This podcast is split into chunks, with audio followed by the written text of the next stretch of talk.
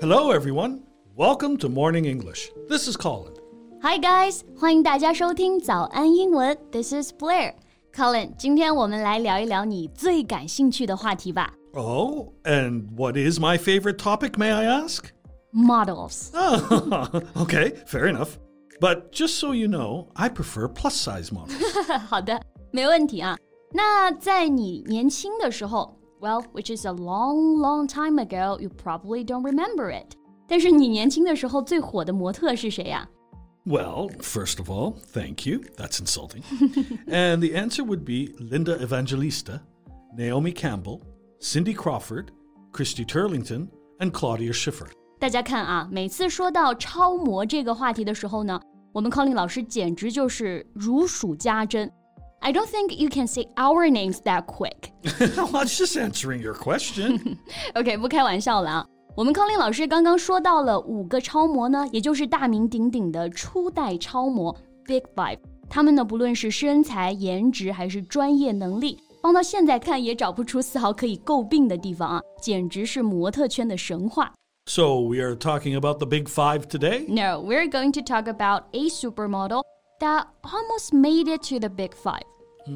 What's her name? Karen Mulder. Do you know her? Karen Mulder. I just read some news about her the other day. She is absolutely gorgeous. 没错啊，我们今天的主人公 Karen Mulder 也是红极一时的模特。大家可以看我们的这个配图，绝对是金发碧眼十足的美人，对不对？那今天我们就来跟大家聊一聊她的故事吧。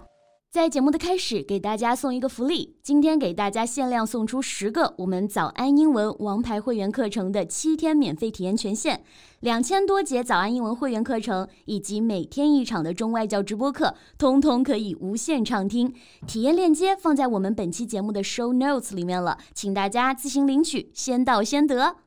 So, Karen Mulder was born in 1970 in the Netherlands. 对，Karen 一九七零年出生啊，是一个荷兰模特。 And by her second year on the runway, she was modeling for luxury brands like uh, Valentino, Yves Saint Laurent, Dior, Versace, and Giorgio Armani. 对，那在 Karen 从事模特行业的第二年啊，就已经为各大高奢品牌走秀了。那这里有个词我们可以学习一下 ，runway。我们之前有学习过 runway，它表示飞机的跑道。那这里啊，runway 它表示模特走秀的那一个 T 台。Yes. Here, runway means a platform along which models walk in a fashion show. 对，那我们刚刚也说到了 Karen 走过秀的这些品牌，像是华伦天奴、圣罗兰、范思哲等等啊，都是特别特别贵的，对不对？我们叫做奢侈品。这个奢侈品用英文表达就是 luxury。Right, yeah. Um, luxury is something, well, expensive, which is not at all necessary, but which gives you great pleasure. 对，没错。所以她就算是很成功的超模了，对不对？ yeah, for many years, she was among the 10 best paid models in the world. At one point in her career, she was reportedly earning up to uh, 100,000 pounds a day. Really，简直就要被嫉妒蒙蔽了双眼啊！ 很长一段时间呢，Karen Mulder 她都是全世界收入前十的模特之一，并且据报道呢，说她一天啊可以挣十万英镑。大家想一想，那可是很多年之前啊。那这个收入最高，我们这里用到的就是 best paid。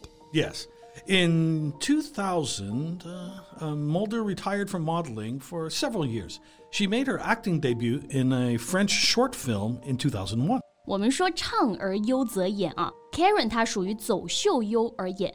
两千年短暂的告别自己的模特生涯之后呢，她也在电影方面开始努力。二零零一年迎来了自己的一个电影首秀，这个首秀啊，我们就用 debut 这个词来表达。Right. The debut of a performer or sports player is their first public performance, appearance, or recording. 对，听上去一切都是那么的岁月静好，对不对？不过其实啊，有一些美好外衣隐藏下的呢，可能是最丑恶的真相。 That's exactly right. In October 2001, she was interviewed on a French show.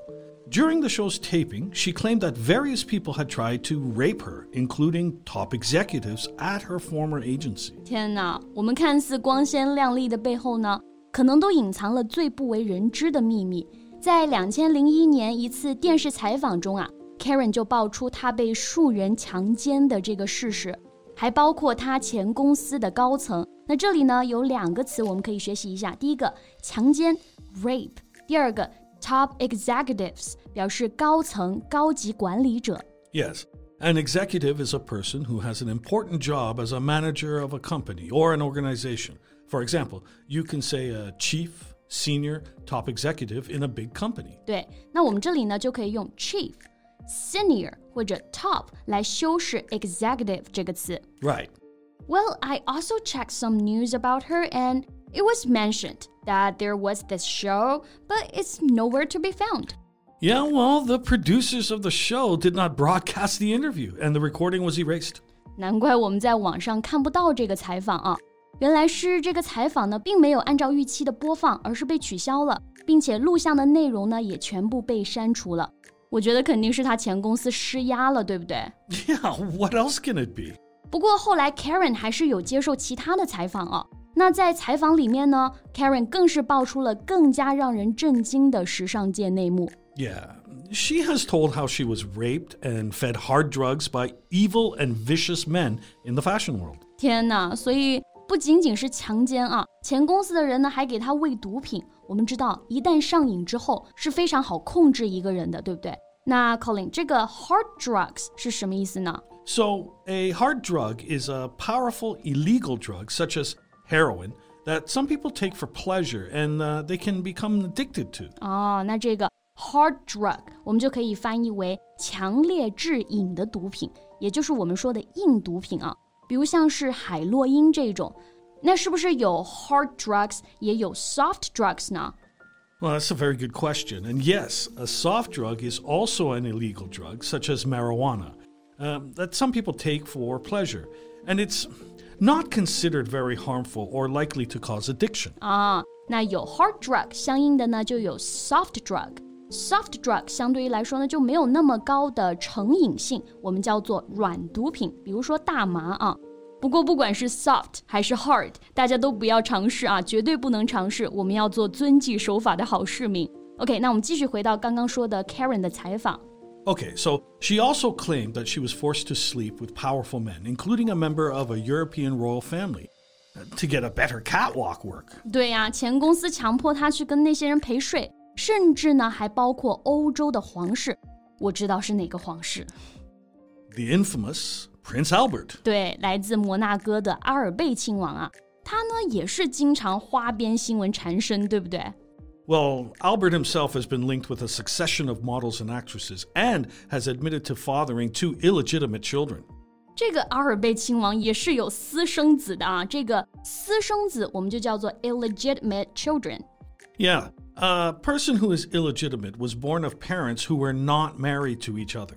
我们说漂亮姐姐实惨啊，而且不仅仅是她，对不对？其他的女孩子呢也有类似的遭遇。 Yeah, Karen said people tried to kill her, and girls from her former company were used as sex slaves by senior figures in the police and French government. 她前公司的女孩子呢，就也被当作性奴隶，以供一些大人物享用，简直就是丧心病狂啊！ Well, that's why she was suffering from serious mental issues after that. 那经过这一系列的遭遇呢，Karen 也是在很长一段时间内饱受精神疾病的摧残。 Years later, she finally got the life she always wanted, and now she is just a happy mother. 唉，庆幸啊，现在人到中年的 Karen 呢，也是剪去了标志性的长发，回归了家庭。或许不再美艳绝伦，不再被疯狂追逐的时候，她才能拥有这样的平静生活吧。OK，那我们今天的节目呢，就先到这里了。 Thanks for listening, everyone. This is Colin. And this is Blair. See you next time. Bye. 今天的节目就到这里了。如果节目还听得不过瘾的话，也欢迎加入我们的早安英文会员。成为会员，您就可以无限畅听我们每天一场免费的中外教直播课，以及两千多节原创系统课程了。今天我们限量送出十个七天免费试听权限，试听链接放在我们本期节目的 show notes 里了，请大家自行领取，先到先得。This podcast is from Morning English.